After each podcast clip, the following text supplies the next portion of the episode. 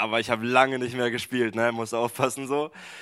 Warum sagt man das? Das sagt man ja, weil falls man dann gegen diese Person gewinnen sollte, kann die Person sagen, so, yo, ich habe ja eh lange nicht mehr gespielt, dein Sieg ist nichts wert. Und wenn man verlieren sollte, dann ist das so, pff, du hast gegen mich verloren, der schon lange nicht mehr gespielt hat. Und ich mag das eigentlich nicht. Ich mache heute aber genau das, weil Dieter hat mich letzten Freitag gefragt, ob ich heute predigen kann. Das heißt, ich hatte eine Woche. Wenn das heute also nicht so gut wird, dann liegt das daran, dass ich keine Zeit hatte. Und wenn das gut wird, dann sei Gott gepriesen. ähm, ich, mir, ich durfte mir ein Thema aussuchen und ich habe das Thema Heiligung genommen. Willst du die PowerPoint einmal machen? Dankeschön. Äh, ich habe das Thema Heiligung gewählt als Herzensthema. Warum? Ich mag das halt. Ähm, ich denke, dass es missverstanden werden kann und dass wenn man es richtig versteht und anfängt, sich damit zu beschäftigen, dass daraus ein heftiger Segen entstehen kann, den wir uns, glaube ich, gar nicht vorstellen können, wenn wir verstehen, was es heißt, uns zu heiligen und wenn wir verstehen, wie heilig wir es sind oder vielleicht auch nicht sind. Den Text, mit dem wir uns heute beschäftigen wollen, steht in Jesaja 6. Wenn ihr Bibeln habt, könnt ihr das schon mal aufschlagen. Ich habe es sonst auch auf der PowerPoint. Und wir werden aber nicht nur in Jesaja 6 schauen, wir schauen quer durch die Bibel im Alten Testament, ins viel auch ins Neue Testament, was dort über Heiligkeit oder Heiligung gesagt wird. Und, aber wir nehmen Jesaja 6 als Basis, sage ich mal. Um das Thema Heiligung zu verstehen, müssen wir uns auch erstmal mit den Basics beschäftigen. Und wir werden uns erstmal anschauen, dass Gott heilig ist. Und wir verstehen warum. Dann werden wir uns die Frage stellen, ob wir heilig sind oder wie heilig wir vielleicht sind oder es auch nicht sind.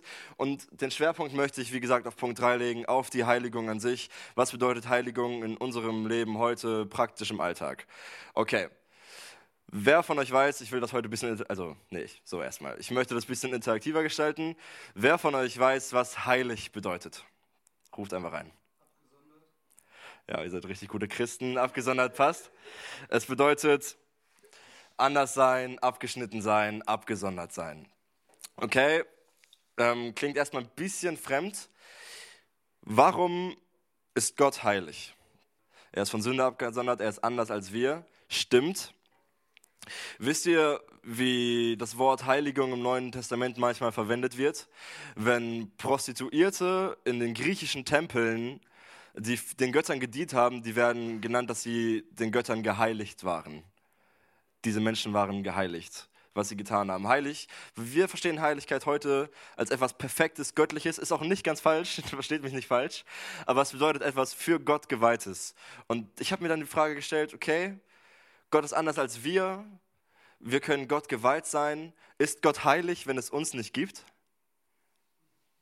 Was denkt ihr? Ist Gott heilig, wenn es uns nicht gibt? Wenn er anders ist als wir, wenn er anders ist als die Sünde, er ist von Sünde unabhängig, warum ist, also ist Gott dann in sich selbst heilig?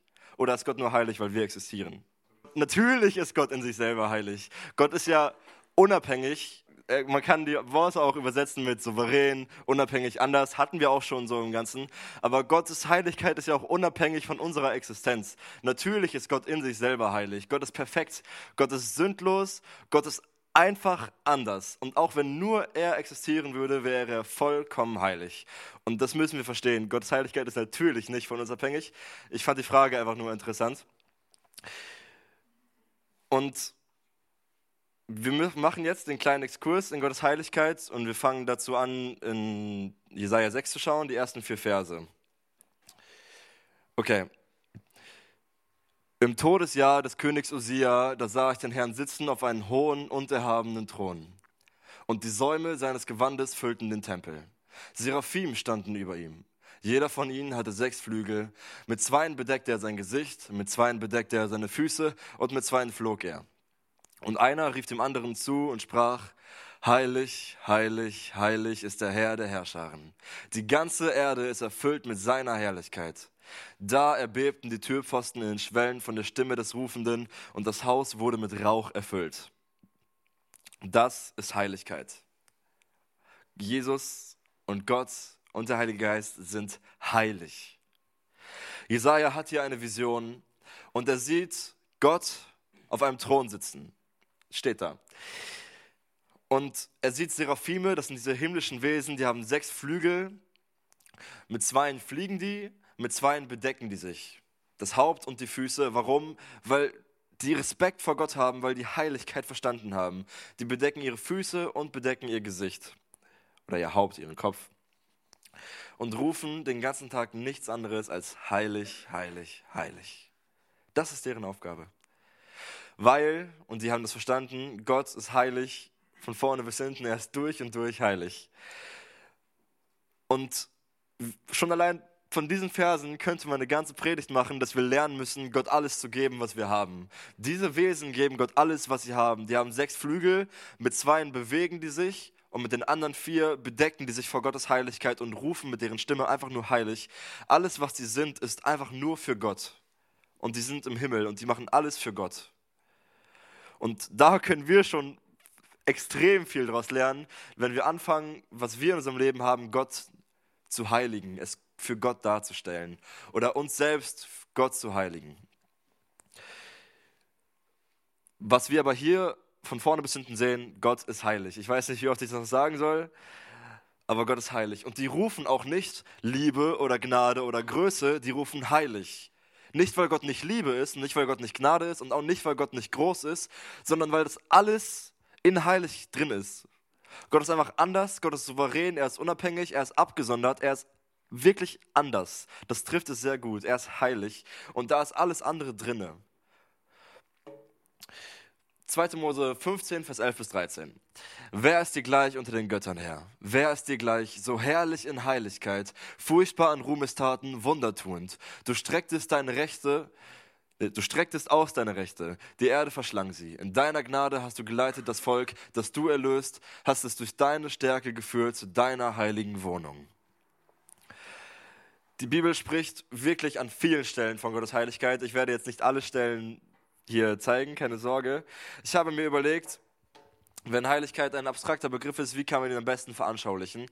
Und natürlich kann man das nicht perfekt machen, aber die Sonne, mir ist die Sonne eingefallen. Das Bild gibt es auch schon, das ist jetzt keine neue Idee, die ich hatte. Ich glaube, Gottes Heiligkeit ähnelt der Sonne. Die Sonne existiert erstens in unserem Kosmos immer. Die Sonne ist immer da. Auch wenn es Nacht ist, auch wenn es Winter ist, die Sonne ist da. Wenn wir zu nah an die Sonne rangehen, verbrennen wir, weil wir es nicht aushalten. Wenn wir zu weit von der Sonne weggehen, erfrieren wir, weil wir es nicht aushalten. Die Sonne ist in perfekter, in perfekter Nähe oder Distanz von uns gesetzt. Mit Absicht, von Gott halt. Und ich habe mal gegoogelt, wenn du die Sonne einfach rausnehmen würdest aus dem Universum, oder aus unserem System, aus unserem Sonnensystem, dann wäre in höchstens einem Jahr auf der Erde alles tot. Alles Leben, was es gibt, wäre weg. Weil wir brauchen Licht und wir brauchen Leben. Und Gottes Heiligkeit gibt uns das und die Sonne gibt uns das. Wenn wir wirklich zu nah an die Sonne drangehen, dann verbrennen wir einfach. Es funktioniert nicht. Wir merken das schon im Sommer.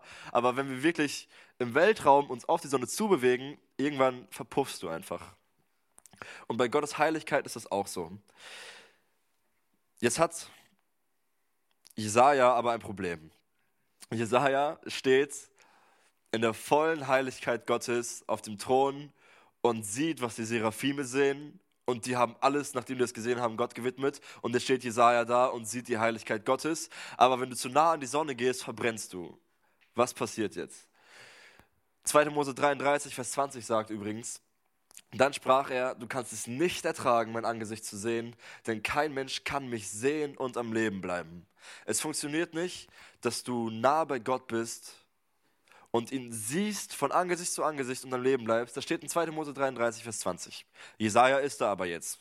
Muss Jesaja sterben? Wir schauen uns das an. Das führt uns zum zweiten Punkt, wo wir uns die Frage stellen, ob wir heilig sind und die Frage stellen, ob Jesaja da jetzt überleben kann. So. Da sprach ich, Vers 5, da sprach ich, wehe mir, denn ich bin verloren. Denn ein Mann mit unreinen Lippen bin ich, und mitten in einem Volk mit unreinen Lippen wohne ich. Denn meine Augen haben den König, den Herrn der Herrscherin gesehen. Jesaja weiß, dass er sterben muss. Er hat das schon verstanden. Und der Ausdruck wehe mir, den er benutzt, ist übrigens das Gegenteil von glückselig sind die, was Jesus ja in der Bergpredigt die ganze Zeit sagt. Er sagt zum Beispiel, glückselig sind die rein Herzens sind, denn sie werden Gott schauen. Also Jesus spricht einen Segen über die Menschen aus, die ein reines Herz haben. Jesaja macht hier das Gegenteil und spricht es über sich selbst aus. Er sagt, wehe mir, also ich muss sterben, ich bin verloren, ich bin nicht würdig. Jesaja weiß das, weil Gott ist heilig. Und er nennt auch eine Begründung, denn ich bin, denn ein Mann mit unreinen Lippen bin ich und mitten in einem Volk mit unreinen Lippen wohne ich, denn meine Augen haben den König gesehen. Er hat unreine Lippen, er wohnt in einem Volk mit unreinen Lippen und er hat den König gesehen. Und das alles drei sind Faktoren, für die er sterben müsste. Und er weiß das und sagt es laut. Gott ist einfach zu heilig für ihn. Und er weiß auch, also Jesaja weiß, dass Sünde niemals vor Gott existieren kann. Das ist übrigens auch eine Sache für unser Leben. Wenn du Sünde in deinem Leben hast, dann sei dir bewusst, dass da an dem Platz, wo die Sünde ist, dass da nicht Gott ist. Das funktioniert nicht, die beiden teilen sich keinen Platz. Ist eigentlich auch ein Punkt, über den man mal nachdenken kann. Darum soll es heute nur leider nicht gehen. Und das ist mit der Heiligkeit so, dass sich das ja alles bei Jesu Auferstehung ein bisschen verändert hat. Und wir schauen uns jetzt mal an, was das Neue Testament dazu sagt. Wir befinden uns im Alten Testament. Ja, Philipp, lass uns mal schauen, was das Neue Testament dazu sagt. Hebräer 10, Vers 10. In diesem Willen sind wir geheiligt durch das ein für alle Mal geschehene Opfer des Leibes Jesu Christi. Okay, dann sind wir heilig. Brauche ich eigentlich nicht weiter predigen. Wir sind heilig, und hier, ist, also hier wird von der Bekehrung gesprochen, sobald wir einmal das Opfer angenommen haben, also Jesu Tod am Kreuz, wir nennen das Bekehrung, sobald wir Jesus in unser Leben gelassen haben, um Vergebung gebeten haben, ab da sind wir heilig und wir sind ein Kind Gottes und das müssen wir uns bewusst sein. Nur weil ich den Fokus heute nicht auf den Punkt lege, ist es trotzdem so, wenn du dein Leben Jesus gegeben hast, bist du ein Kind Gottes. Und wenn du dein Leben Jesus gegeben hast und den Heiligen Geist bekommen hast, dann wirst du auch im Himmel sein, bei Gott und bei Jesus. Und wenn du dein Leben Jesus gegeben hast, dann bist du ein heiliger Mensch. Deine Position ist einfach heilig. Gott hat dich heilig gemacht, ab dem Punkt. Hebräer 2, Vers 11 sagt, denn sowohl der, welcher heiligt, als auch die, welche geheiligt werden, sind alle von einem. Aus diesem Grund schämt es sich nicht, sie Brüder zu nennen. Also es gibt hier Menschen, die immer noch geheiligt werden, bei denen es ein Prozess ist. Wenn euch dieser Vers nicht ausreicht, keine Sorge, da kommen gleich noch viel mehr. Aber das zeigt, es gibt Menschen, die werden immer noch, die werden weiter geheiligt. Und drittens, der braucht immer ein bisschen. So, 1. Johannes 3, Vers 2. Geliebte, Jetzt sind wir Kinder Gottes und es ist noch nicht offenbar geworden, was wir sein werden. Wir wissen, dass wir, wenn es offenbar werden wird, ihm gleich sein werden, denn wir werden ihn sehen, wie er ist. Hier wird vom Himmel gesprochen. Wenn wir im Himmel sind, werden wir so heilig sein wie Jesus, weil wir sündlos sein werden. wir werden vollkommen heilig sein. Und davon ist hier die Rede. Gibt es jetzt unterschiedliche Heiligungen, Philipp? Ein bisschen schon, ja. Es gibt die vergangene Heilung, was ich vorhin meinte. Wir sind geheiligt durch das ein für alle Mal geschehene Opfer von Jesus. Sobald du dich bekehrt hast, sobald du dein Leben Jesus gegeben hast, bist du heilig. Punkt. Man nennt das auch die vergangene oder positionelle Heiligung, weil du in eine heilige Position gestellt bist, weil du jetzt ein Kind Gottes bist. Dann gibt es die gegenwärtige Heiligung, von der ist das Neue Testament auch voll. Das bedeutet, dass es dieses immer heiliger werden, immer weiter versuchen, wie Jesus zu werden, immer mehr so leben wie Jesus. Das ist, beschreibt unseren Alltag. Und es gibt die zukünftige Heiligung, in der wir vollkommen sein werden, wie Christus selbst vollkommen ist. Da werden wir im Himmel sein. Wenn du schon bekehrt bist, dann bist du jetzt in dieser Phase, in der gegenwärtigen, man kann es auch die progressive Heiligung nennen, wenn ihr das wissen wollt, also die immer fortschreitende Heiligung. Dann sind wir jetzt in dieser Phase und wir kommen noch in die zukünftige Heiligung, in der wir im Himmel sein werden. Okay. Wer von euch kennt diese Frau? Ich habe es dir schon erklärt. Sag, ruf den Namen einfach laut rein. Ja, das ist Megan. Vielleicht kennt sie von Suits, die hat da mitgespielt, früher. Und sie ist eine Herzogin. Sie war früher eine ganz normale Frau, okay, sie war Schauspielerin, hat dann aber Prince Harry geheiratet und wurde somit Herzogin ab Tag der Hochzeit. Ab dem Tag der Hochzeit war sie offiziell eine Herzogin. Und wenn sie sterben würde, würde auf dem Grabstein wahrscheinlich stehen Herzogin of Sussex, glaube ich. Und ihre Position war Herzogin. Trotzdem musste sie versuchen, immer und immer und immer mehr versuchen, sich wie eine zu verhalten und wie eine zu leben. Das ist vollkommen normal, das verstehen wir alle. Nur weil ihr Titel auf einmal Herzogin ist, heißt es nicht, dass sie sich direkt auf einmal wie eine verhält. Sie kann trotzdem Sachen machen, die einer Herzogin nicht würdig sind. Die haben da ja tausende Umgangsformen. Ich will gar nicht wissen, wie das da beim Essen ist. Und sie muss das alles lernen, natürlich. Das ist selbstverständlich. Sie ist jetzt in einer königlichen Familie, sie muss sich auch so verhalten. Und bei uns ist das genauso. Das ist kein großer Unterschied. Ich verstehe, worauf ich hinaus will. Wir sind in eine heilige Position gestellt. Ja. Sind wir dadurch komplett heilig? Jein. Wir sind in der heiligen Position. Wir sind Heilige, aber wir wissen alle, dass wir uns nicht immer heilig verhalten. Und das müssen wir lernen und da hilft Jesus uns. Und das ist die Heiligung, über die ich heute reden möchte. Ist eine Heiligung wichtiger als die andere? Nein, ich denke nicht egal welche von den drei Sachen du wegnimmst, es macht keinen Sinn mehr. Nimmst du die positionelle, also die vergangene Heiligung weg, die Bekehrung weg, dann bringen dir die ganzen Werke nichts im Himmel. Dann Werke bringen dir nichts, Werke retten dich nicht. Dich rettet nur der Glaube. Und wenn du in die Position gestellt wirst, aber die Werke komplett rausnimmst und die gegenwärtige Heiligung komplett rausnimmst, dann sagt, dann steht in 1. Johannes 2, Vers 9 ist es, glaube ich, aber es ist auf jeden Fall 1. Johannes 2, dass wir schulden es Gott, wenn wir uns seine Kinder nennen, auch so zu leben, wie er gelebt hat. Wir sind es ihm schuldig. Und das müssen wir uns bewusst sein, wenn wir uns seine Kinder nennen, dann schulden wir es Gott, uns auch so zu verhalten. Er stellt uns in eine heilige Position. Es ist Gnade. Wir müssen uns jetzt auch so verhalten. Und wir können natürlich auch nicht den Himmel rausnehmen, weil der ganze Prozess wird doch da vollendet. Das, ist, das ergänzt sich, das widerspricht sich nicht. Gott ist also heilig und keiner kann vor ihm bestehen. Wir sind auch heilig, in eine heilige Position gestellt, aber wir müssen lernen, auch heilig zu leben und uns immer mehr heiligen. Und damit kommen wir zum Hauptpunkt, zu der eigentlichen Heiligung, um die es heute gehen soll. Und 1. Thessalonicher 4, Vers 3 sagt, denn dies ist der Wille Gottes, eure Heiligung. Also, ich weiß nicht, ob du dir schon mal die Frage gestellt hast, was der Wille Gottes für dein Leben ist falls du dir schon mal die Frage gestellt hast, was der Wille Gottes für dein Leben ist, die Bibel sagt es ganz klar, deine Heiligung. Gott fordert von dir ganz klar, dass du dich heiligst. Das ist der Wille Gottes für dein Leben. Und ich denke, wenn man damit anfängt, hat man schon mal einen großen, großen, großen Schritt. Es ist der ganz klare Wille Gottes, sich praktisch zu heiligen. Lass uns mal schauen, was mit Jesaja passiert. Er steht ja immer noch vor Gott. Jesaja 6, Vers 6 bis 8. Da flog einer der Seraphim zu mir, und in seiner Hand war eine glühende Kohle, die er mit einer Zange vom Altar genommen hatte. Und er berührte damit meinen Mund und sprach, siehe, dies hat deine Lippen berührt, so ist deine Schuld gewichen und deine Sünde gesühnt.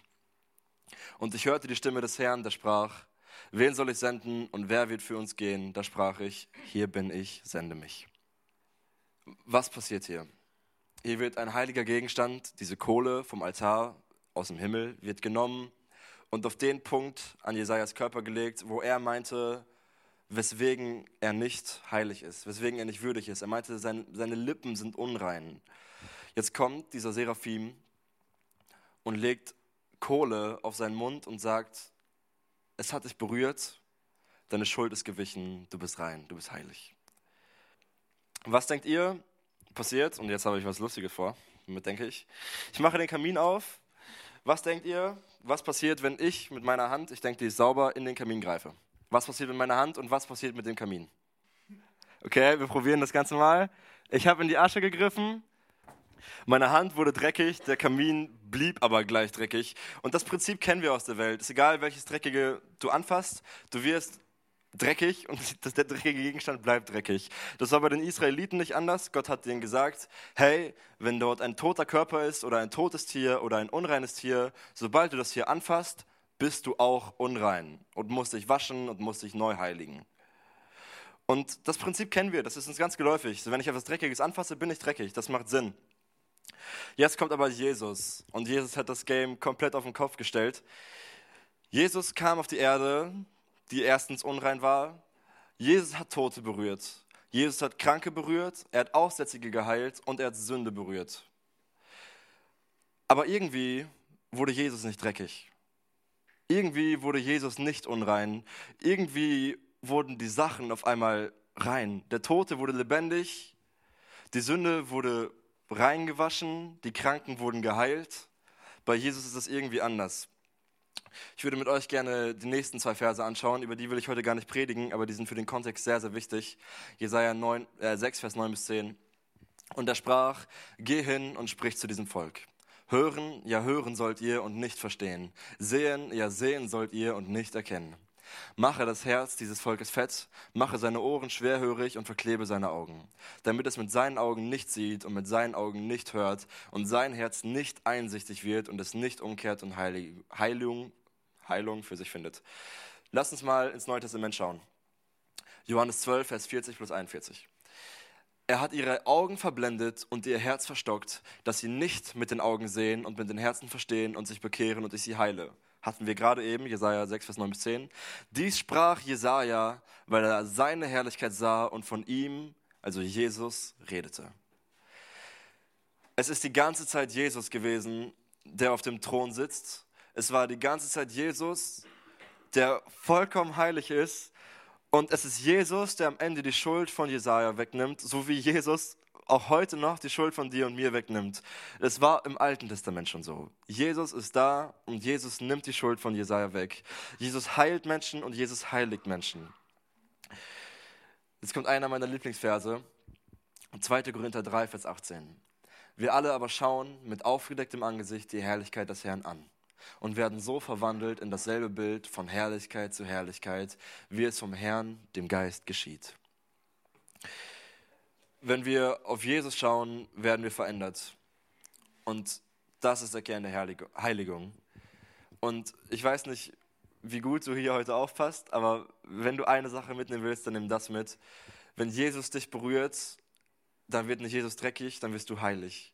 Und wenn du auf Jesus schaust, immer und immer und immer wieder, dann ist es ein Prozess, in dem wir verwandelt werden und immer mehr so werden wie Jesus. Das ist die Challenge in unserem Leben, auf Jesus schauen. Und dann passiert Heiligung. Wir müssen verstehen, dass hier steht, dass wir verändert werden und nicht, dass wir uns verändern. Jesus verändert uns. Heiligung geschieht niemals von dir aus. Ich dachte das eine Zeit lang, dass wenn ich Bibel lese, dass ich immer kleine Schritte weiter der Heiligung gehe. Immer mehr so werden wie Jesus. Nochmal Bibel lesen, nochmal beten, zur Jugend kommen, zum Gottesdienst kommen und ganz kleine Schritte weiter in die Heiligung machen. Ist aber falsch. Heiligung geschieht nicht von mir aus. Nicht, weil ich Bibel lese, nicht, weil ich zur Jugend komme, nicht, weil ich bete. Das ist keine Heiligung. Heiligung geschieht nur, wenn ich auf Jesus schaue. Und Jesus heiligt mich. Das ist kein Zwei-Schritte-Plan, dass du auf Jesus schauen musst und dann anfängst dein Leben zu verändern, damit du heiliger wirst. Nein, du musst einfach nur auf Jesus schauen und während du auf Jesus schaust, wirst du verändert werden. Aber natürlich, wie schauen wir denn auf Jesus? Wie sieht das praktisch aus? Natürlich passiert das in Bibellesen, indem wir hier zur Jugend kommen, Gemeinschaft miteinander haben, über Jesus reden, wir singen ihm zu, wir beten zu ihm, wir beten ihn an. Das sind alles Sachen, die uns auf Jesus ausrichten und fokussieren, aber es kommt immer auf deine Herzenshaltung an. Wenn du jetzt zur Jugend kommst, weil du denkst, dass du dadurch heiliger wirst, bringt es dir nichts. Wenn du zur Jugend kommst und weißt, hey, ich will heute neu auf Jesus ausgerichtet werden, ich schaue heute in die Bibel, ich will heute singen, ich will mich neu auf Jesus ausrichten, dann ist es ein Prozess, in dem du immer und immer mehr auf Jesus schaust und immer und immer heiliger wirst und dich von Jesus heiligen lässt. Ich verstehe Heiligung mittlerweile als einen praktischen Kampf gegen Sünde und als ein praktisches Schauen auf Jesus. Und versteht mich nicht falsch, ich will nicht sagen, dass Heil Heiligung etwas Passives ist. Heiligung ist von vorne bis hinten aktiv. Auf Jesus schauen ist ein Kampf, den ihr wahrscheinlich alle kennt. Es ist heftig schwer, immer auf Jesus zu schauen. Und das ist auch das, wovon uns der Teufel am meisten ablenken und abbringen will. Ablenken, das sehen wir in allen Bereichen unseres Lebens, wo der Teufel versucht, hey, du brauchst da nicht auf Jesus schauen. Guck mal, das ist auch ganz schön, das ist auch ganz schön. Aber das ist der eigentliche Kampf. Immer und immer wieder auf Jesus schauen und sich von ihm verändern lassen. Und in dem Prozess werden wir immer mehr so werden wie Jesus. Ich will nicht sagen, dass wenn du dich auf deine Couch legst und einfach nur in den Himmel zu Jesus schaust, dass du dann besser wirst. Sondern es ist ein Kampf und du musst Bibel lesen und du musst dich das ist ja Gottes Wort. Du musst dich da drin neu fokussieren und durch Anbeten und Beten und Gemeinschaft und über ihn reden und Bibel lesen, das sind alles die Sachen, in denen wir uns auf Jesus fokussieren. Und Jesus sagt, wenn wir uns auf ihn fokussieren, wenn wir ihn anschauen, dann werden wir heiliger werden. Und das ist der Wille Gottes, dass wir heiliger werden. Aber natürlich ist es ein heftig schwerer Kampf, den, ja, mit dem ich auch meine Probleme habe. John, o John Owen schreibt oder schrieb in seinem Buch Die Herrlichkeit Christi, selbst wenn der Glaube einmal für eine Weile nachlassen und welken sollte, wird die Seele keine Ruhe haben, bis die Gnade Gottes wieder von neuem grünt.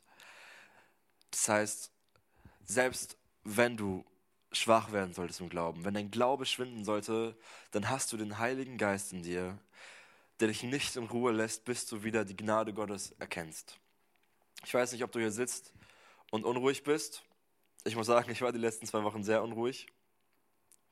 Und es dich einfach nicht in Ruhe lässt, weil du weißt, du bist gerade nicht komplett bei Jesus. Du weißt, das sind Sachen, die gehören nicht komplett Jesus und du gehörst gerade nicht komplett Jesus.